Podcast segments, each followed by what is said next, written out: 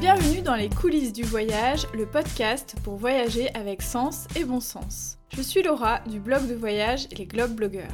Toi aussi tu as envie de voyager de manière plus responsable, d'organiser tes escapades facilement et dénicher des initiatives originales? Si la réponse est oui, alors tu es au bon endroit. Chacun de mes épisodes est un concentré de bonnes astuces pour t'aider à planifier tes prochains voyages durables.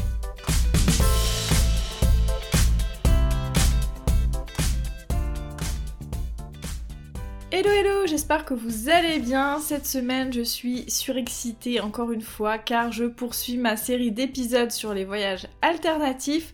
Alors, je vous ai parlé la dernière fois du voyage en stop avec Astrid. D'ailleurs, si vous n'avez pas encore écouté cet épisode, c'est le moment parce que j'ai eu de très très bons retours des auditorices. Cette semaine, on va parler d'un mode de transport très très doux qui est le kayak. J'ai en effet invité Céline à mon micro. Donc Céline, c'est une voyageuse qui aime prendre son temps. Elle raconte ses voyages lents sur son blog Voyage d'une plume avec une extrême poésie, j'adore la lire. Et avec le temps, elle a acquis plusieurs expériences assez originales de voyages itinérants au long cours en kayak. À mon micro, elle a partagé avec beaucoup d'humilité ses anecdotes et ses conseils pour que vous aussi vous ayez envie de vous jeter à l'eau. On a d'ailleurs tellement discuté que j'ai choisi de découper cet épisode en deux parties. La première partie que vous êtes en train d'écouter est dédiée à son voyage de 1000 km le long de la Loire à coups de pagaie. Dans le second, elle nous parlera d'une autre expérience tout aussi fabuleuse de voyage en kayak. Belle écoute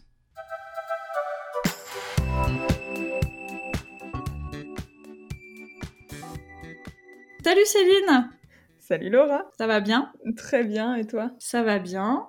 Je suis ravie de te recevoir dans ce podcast parce que ça fait longtemps euh, que je suis tes aventures, que je te lis. Et c'est la première fois qu'on se parle, donc c'est assez étrange et en même temps, euh, bah, ça me fait hyper plaisir. Donc, euh, donc voilà, j'ai hâte de faire cet enregistrement. Bah pareil. Parmi toutes les aventures que j'ai suivies sur ton blog, il y en a une particulièrement qui m'a pas mal intéressée et qui est en lien avec euh, le sujet d'aujourd'hui, c'est ton voyage sur la Loire en canoë. Alors ma première question, ce serait déjà qu'est-ce qui t'a donné envie un jour là comme ça euh, de faire euh, des kilomètres et des kilomètres, de faire des semaines de voyage entièrement en canoë? Alors la réponse est, est très simple, c'est l'amitié. j'ai en fait l'idée elle est pas venue de moi. moi je suis une très bonne suiveuse. J'ai beaucoup d'idées bêtes, mais ou d'idées originales, on va dire. Mais euh, celle-là, elle est venue d'une amie qui, pendant le premier confinement, était bloquée dans le sud. Et à la fin du confinement, elle a voulu rentrer chez elle à Brest. Et en fait, euh, elle s'est aperçue que les billets de train étaient très chers. Elle voulait pas prendre l'avion. Elle a regardé la carte de France et du coup, elle s'est quand même aperçue qu'on avait un fleuve qui traverse une grande partie de la France, la Loire. Et ensuite, euh, de Nantes à Brest, il y a le canal. Donc en fait, tout se goupillait quoi. Quand on regarde la carte de France, t'es dans le sud, tu vas aller en Bretagne, il y a un chemin euh, tout tracé euh, à travers les voies navigables. La seule solution qui restait, à ses yeux, c'était euh, de traverser la France en kayak. Elle m'a proposé qu'on le fasse à deux et moi j'ai suivi et ensemble on a traversé du coup la France en kayak. C'était une route naturelle, mais il fallait quand même penser à l'emprunter. C'était pas forcément évident. Ton ami et toi, vous aviez déjà fait du canoë-kayak ou pas du tout? On en a fait une fois chacune ou deux. Je pense qu'à nous deux, on devait cumuler 30 euh, km d'expérience en kayak. D'accord. on en avait fait euh, chacune de notre côté quand on était ado euh, en sortie touristique en fait. Enfin, ce qu'on peut faire sur les gorges dans les gorges du Tarn ou les gorges de l'Hérault. Et donc non, on, ne savait rien en fait du kayak. On savait rien sur la réglementation en France sur les voies navigables. On, on savait rien. On savait juste qu'il fallait aller à Brest et, qu'on voulait y aller en kayak. On a fait plus de 1000 km. On est parti de Roanne à côté de Lyon et on a été donc jusqu'à Nantes via la Loire et ensuite le canal euh, de Nantes à Brest. À la base, j'étais euh, au Chili et avec l'histoire de la pandémie et du confinement, je suis rentrée en France. Et en fait, entre la fin du confinement et des restrictions de, de déplacement Et le jour du départ, il y a eu trois jours, je pense. Donc ça a été très vite, en fait. On a acheté euh, le kayak, on a acheté les pagaies, très important. En fait, euh, le projet, il s'est concrétisé en moins d'une semaine, quoi. Même si vous n'avez pas eu beaucoup de temps pour euh, organiser les choses, par quelles étapes vous êtes passé pour concrétiser ce projet? Parce que j'imagine qu'il suffit pas juste d'avoir un, kayak et puis une rame. On a cherché des informations, surtout sur Internet on s'est aperçu qu'il n'y en, avait pas, en avait pas énormément. La Loire, c'est un fleuve euh, qui est très pratiqué en, canoë-kayak, pas forcément sur toute sa distance, mais il y a quand même beaucoup de personnes qui font du kayak sur la Loire. Et du coup, on a cherché les informations principales, genre euh, savoir si on allait euh, traverser régulièrement des villages pour acheter la nourriture et faire le plein d'eau, savoir s'il y avait des obstacles, par exemple les centrales nucléaires. Et ensuite, on a acheté un livre le seul livre euh, qui existe sur, euh, sur la traversée de la Loire en kayak, qui s'appelle euh, La Loire vue du fleuve. En fait, on, on est un peu parti quand même sans trop savoir vers quoi on allait parce que les informations qu'il y avait sur Internet, elles n'étaient pas ultra nombreuses. Le livre, on l'a reçu après notre départ, donc en fait, il nous a servi à rien. Et voilà, enfin, on a vu qu'il n'y avait pas d'interdiction. Et en fait, c'est ce qui, c'était le principal, quoi. Il n'y avait pas d'interdiction. On allait passer par des villes et des villages. Et on savait juste qu'il fallait faire attention aux centrales nucléaires. On l'a pas dit, mais euh, vous êtes parti donc en kayak. Mais l'idée, c'était aussi euh, de bivouaquer. Donc, il y avait aussi cette partie, quand même, euh, bivouac qui était à prendre en compte aussi dans l'organisation. Surtout que sur un kayak, on peut pas non plus se charger trop, j'imagine. C'est ça. Après, on est toutes les deux adeptes du, du voyage minimaliste. Du coup, on a l'habitude de bivouaquer, on a l'habitude de partir avec très peu d'affaires. Ce qui pesait le plus lourd sur le kayak, c'était euh, la nourriture. On savait qu'en fait, en étant sur la Loire, on n'aurait pas forcément accès à des campings. En fait, on gère pas forcément les distances de la même manière à pied, à vélo ou en kayak. En kayak, on peut se retrouver dans des endroits à côté de, terrains vagues, par exemple, de friches ou de forêts. Et la route, elle est à 4 km et on peut pas se permettre, enfin, c'est lourd. On a un kayak gonflable euh, premier prix, donc euh, qui est quand même très lourd et on n'aurait pas pu porter nos affaires plus le kayak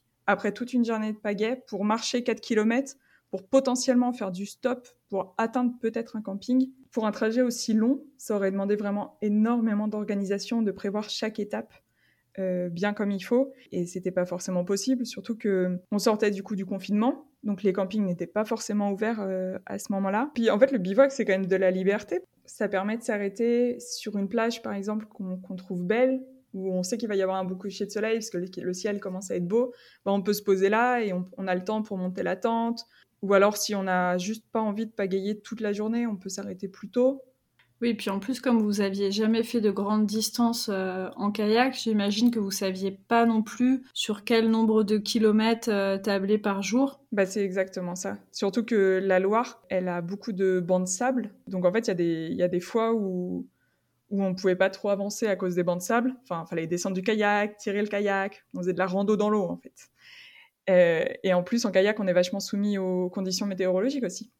Il y a eu une crue pendant notre voyage. Bah là, du coup, on a dû se poser dans un camping parce que c'était dangereux de, camper à côté d'un fleuve, en fait, euh, dont le niveau monte. Et à ce moment-là, on a dû pagayer moins parce que ça pouvait être dangereux aussi euh, à cause des, troncs d'arbres ou, ou, des branchages qui pouvaient potentiellement percer le kayak.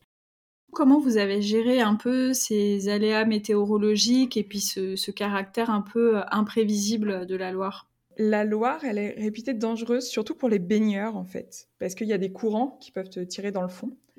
Quand tu es sur l'eau, c'est pas si dangereux que ça en fait. On avait tout le temps nos gilets de sauvetage, enfin d'aide à la flottabilité, au cas où il y en a une des deux qui tombe à l'eau et justement il y a des courants qui nous empêchent de, nager et de rejoindre la rive ou le kayak. Pour les, conditions euh, météorologiques, moi qui suis un peu une flippette quand même euh, en voyage, je regardais tous les jours le site euh, Vigicru. C'est un site sur lequel en fait sont répertoriés tous les fleuves et rivières de France et où on peut voir en fait les alertes de crue pour chaque pour chaque fleuve ou chaque rivière. Quand en fait on a on a reçu des messages de nos amis ou de notre famille qui nous a dit qu'il y avait beaucoup de pluie au niveau du puits en Velay donc euh, pas loin de la source de la Loire. En regardant Vigicru, on s'est aperçu qu'elle allait monter de tant de niveaux euh, là où nous on était. Donc c'est un outil quand même super pratique. Et après pour la météo, on n'a pas eu de chance. Il y a eu énormément de pluie. Et en fait on se disait on est sur l'eau, on peut aussi être sous l'eau. Enfin, on n'allait pas s'arrêter parce qu'il pleuvait, c'était pas vraiment concevable euh, pour nous. On voulait continuer d'avancer. C'est embêtant, mais c'est pas c'est pas dangereux en fait de faire euh, du kayak euh, sous de la pluie normale. On est trempé toute la journée, on se couche trempé et, on se relève trempé le lendemain.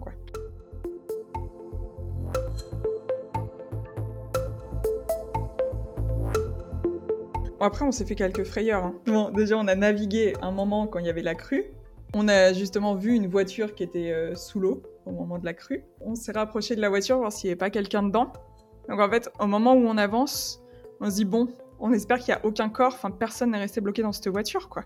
Et donc on est en kayak, on approche de la voiture, on voit qu'il n'y a personne, c'est bon, on appelle quand même les gendarmes. Et là, faut expliquer aux gendarmes qu'on est sur la Loire, en crue, en kayak, et qu'on est à côté d'une voiture. Mon ami leur parlait, moi je pagayais, j'essayais de, rester un peu euh, dans le sens euh, de la navigation. Et on s'est pris le seul banc de sable qui restait euh, sur la Loire en fait. Et donc on est resté bloqué sur un banc de sable pendant que la Loire continuait de monter. Donc en fait c'était quand même assez drôle. Mais les, gendarmes, ouais, ils ont eu un peu de... Je pense qu'ils se sont demandé ce qui se passait et c'était pas du coup n'importe quoi. Lors de notre discussion, j'ai beaucoup aimé la simplicité et la décontraction avec laquelle Céline aborde les difficultés qu'elle a pu rencontrer durant cette traversée. Vous allez le voir, quand on navigue sur un fleuve ou une rivière, il y a quelques passages insolites. Mais ne vous inquiétez pas, Céline nous donne toutes les clés pour les passer sans embûches. Au moment des centrales nucléaires, donc elles sont quand même bien indiquées, là il y a plusieurs euh, options. Soit il faut sortir de l'eau, et continuer à pied pour contourner la, centrale. Soit il y a des passages en fait exprès pour les canoës, des sortes de toboggans, donc ça c'est assez chouette. Et sinon, pour certaines centrales, comme celle de Chinon, on peut passer euh, sans aucun souci. Mais pour ça, en fait, il faut se renseigner avant. Et comme je disais, il n'y a pas forcément beaucoup d'informations. Par exemple, pour la centrale de Chinon, on a perdu énormément de temps. On est resté bloqué un petit moment avant parce qu'il y avait plusieurs euh, signalétiques et on comprenait pas tous les panneaux. Enfin, en gros, les panneaux, ils nous disaient euh, interdit d'avancer, passer à gauche, c'était n'importe quoi. Et là, on a appelé carrément la centrale nucléaire de Chinon pour savoir si on avait le droit de passer. Ils nous ont dit que c'était à nos risques et périls. On a appelé l'office de tourisme de Chinon pour savoir si on a le droit de passer. La personne ne savait pas, elle n'a pas pris de risque, elle nous a dit c'est complètement interdit de naviguer sur la Loire. Et, euh, en fait, on est passé, il n'y avait aucun souci enfin les, les personnes euh, ni de la centrale ni de l'office de tourisme ne sont habituées à ce genre de questions. Et du coup, euh, c'est des informations ouais, qu'on ne trouve pas. Et, et cette partie-là, elle n'est elle est pas très fréquentée en fait euh, par les kayaks apparemment. Là, c'était vraiment le, seul endroit où, où, on a vraiment eu du mal. En plus, on, ne voyait pas par où on pouvait sortir de l'eau. Il n'y avait pas d'accotement possible où on aurait pu sortir et continuer à pied. Et à côté de ça, euh, on savait pas si en fait on allait se retrouver euh, dans un dans un énorme barrage qui aurait pu nous, nous, coûter la vie en fait. Enfin, c'est ça qui est dangereux au niveau des centrales nucléaires, c'est qu'il y a des barrages, des retenues d'eau, et en fait ça entraîne et, après on peut plus sortir. Je pense que c'est quand même important de parler des centrales nucléaires parce que ça peut être un potentiel danger. Il faut pas faire n'importe quoi quand il y a un panneau interdiction, on n'y va pas. Mais sinon c'est pas dangereux. À aucun moment on s'est dit on s'est dit qu'on risquait notre vie à être là alors qu'on était des débutantes et on, sentait euh, que ça allait en fait. C'est pas c'est pas dangereux en soi quoi. Après la Loire, on a pris le canal de Nantes à Brest et euh, c'est un canal où il y a euh, plus de 200 écluses. Du coup, c'est bien de se renseigner avant. Le canal traverse différents départements. dans certains départements, on peut se faire écluser, c'est-à-dire être comme un bateau. Là, il y a un, éclusier ou une éclusière qui, qui sort de sa petite maison et qui nous fait passer en fait sans qu'on ait besoin de sortir du kayak. Dans d'autres départements, on n'a pas le droit de se faire écluser. Chaque fois qu'on sorte de l'eau, qu'on traverse à pied et qu'on se remette dans l'eau après l'écluse. Et dans d'autres départements encore, là, il y a des toboggans à kayak. Les toboggans, en fait, c'est quand même assez impressionnant. T'es au-dessus et là, tu vois que ça pique vers le bas. Et en fait, il faut quand même te laisser entraîner. Et j'y ai pris goût. Et dès qu'il y avait un toboggan, euh, j'étais comme une gamine. Je trouvais ça trop bien. Mais c'est vrai que ça peut faire un peu peur. Alors maintenant qu'on en sait un petit peu plus euh, sur ce premier voyage euh, en kayak euh, le long de la Loire, quel conseil tu pourrais donner à quelqu'un bah, qui aurait envie de se lancer comme ça dans un voyage itinérant en kayak? La première des choses, ce serait de, se renseigner sur le parcours choisi en fait. Par exemple sur la Loire, la fin de la Loire en fait, c'est la Loire maritime le fleuve subit les influences de, des marées, donc faut pas y aller aux horaires de la marée montante, par exemple, parce que là on se retrouve en fait à ramer contre courant. On l'a fait, on recommande pas du tout cette expérience. Donc ouais, essayez de se renseigner sur le type de parcours, savoir si vous voulez euh, un parcours euh, avec des rapides, dans ces cas-là peut-être choisir des gorges, ou un parcours euh, vraiment super tranquille à faire en famille. dans la vallée de la Loire, là où il y a tous les châteaux. C'est quand même super chouette en famille parce que le fleuve est assez large, il n'y a pas trop de, soucis, sauf autour de, autour de Saumur, où il y a énormément de bancs de sable. Et choisir aussi euh, la distance qu'on veut faire. On estime qu'en kayak, on avance à peu près à 4 km heure, comme à pied. Donc, euh, essayer de se, renseigner sur, euh, sur les capacités en fait que qu'a chacun pour, pour avancer. Ça sert à rien d'essayer de vouloir faire 50 km dans la journée si c'est juste pour un, séjour en famille. Quoi. Vaut mieux y aller tout doucement, prendre son temps, parce que surtout sur le fleuve ou sur les rivières, on voit des choses qu'on voit pas euh, d'habitude. Enfin, on est vachement plus proche des, animaux. Nous, pendant toute la traversée de la Loire, en fait, on a vu les, signaux, les bébés cygnes, euh, grandir au fur et à mesure, quoi. C'était jamais les mêmes, évidemment, mais on les a vus euh, tout petits parce que c'était au mois de... On est parti en juin. Et à la fin juin, c'était déjà des signes adolescents. Enfin, nous, on les considérait adolescents. Donc, c'est quand même beau de voir la nature grandir comme ça.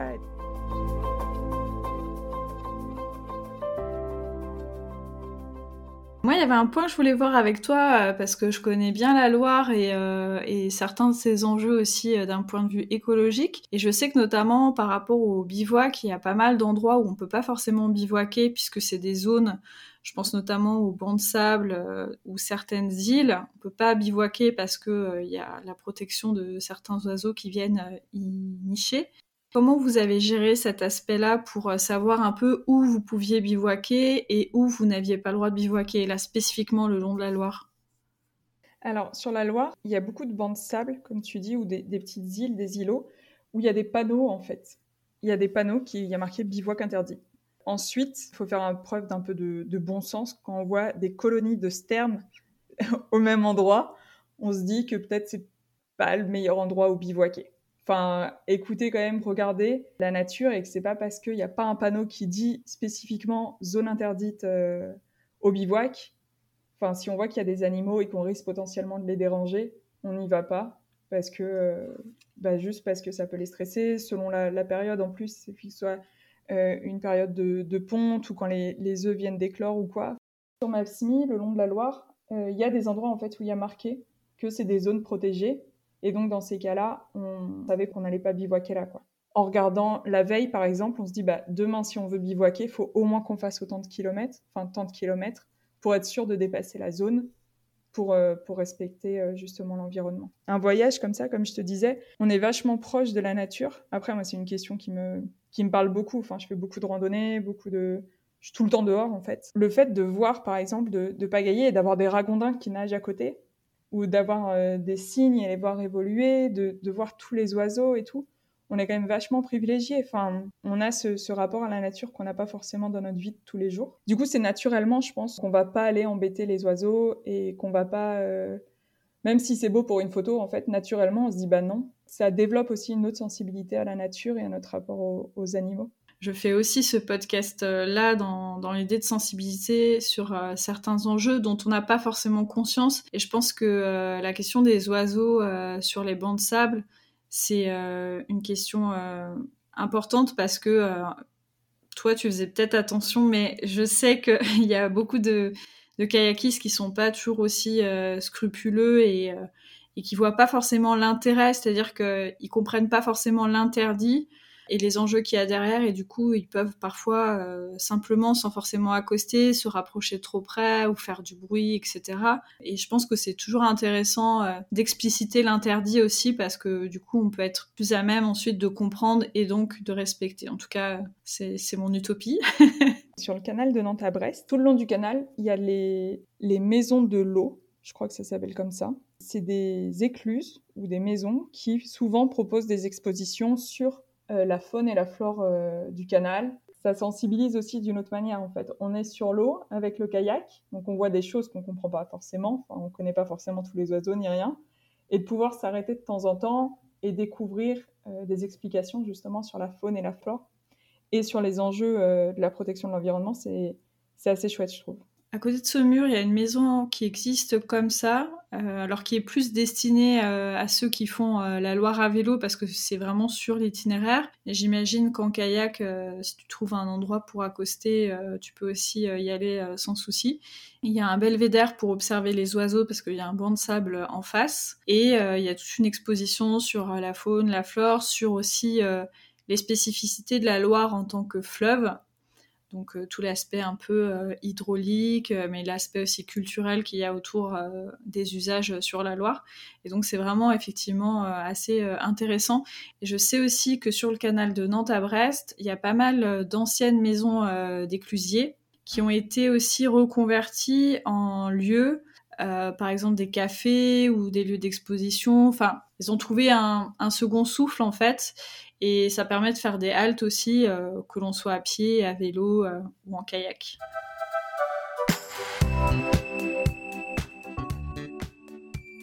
Vous venez d'écouter le premier épisode sur le voyage itinérant en kayak avec Céline de Voyage d'une plume, consacré à la traversée de la Loire. Dans la seconde et dernière partie, Céline nous emmène en Corse pour nous raconter les spécificités de la navigation en kayak gonflable sur la mer mais aussi ses rencontres plus ou moins charmantes sur l'eau et sur la terre ferme. Si jamais vous n'êtes pas encore abonné aux coulisses du voyage, c'est le moment de le faire pour ne pas rater cette seconde partie. Comme d'habitude, sachez que vous pouvez me retrouver sur mon compte Instagram @globeblogger pour poursuivre les échanges et suivre en direct tous mes voyages et il va y en avoir pas mal prochainement. À très vite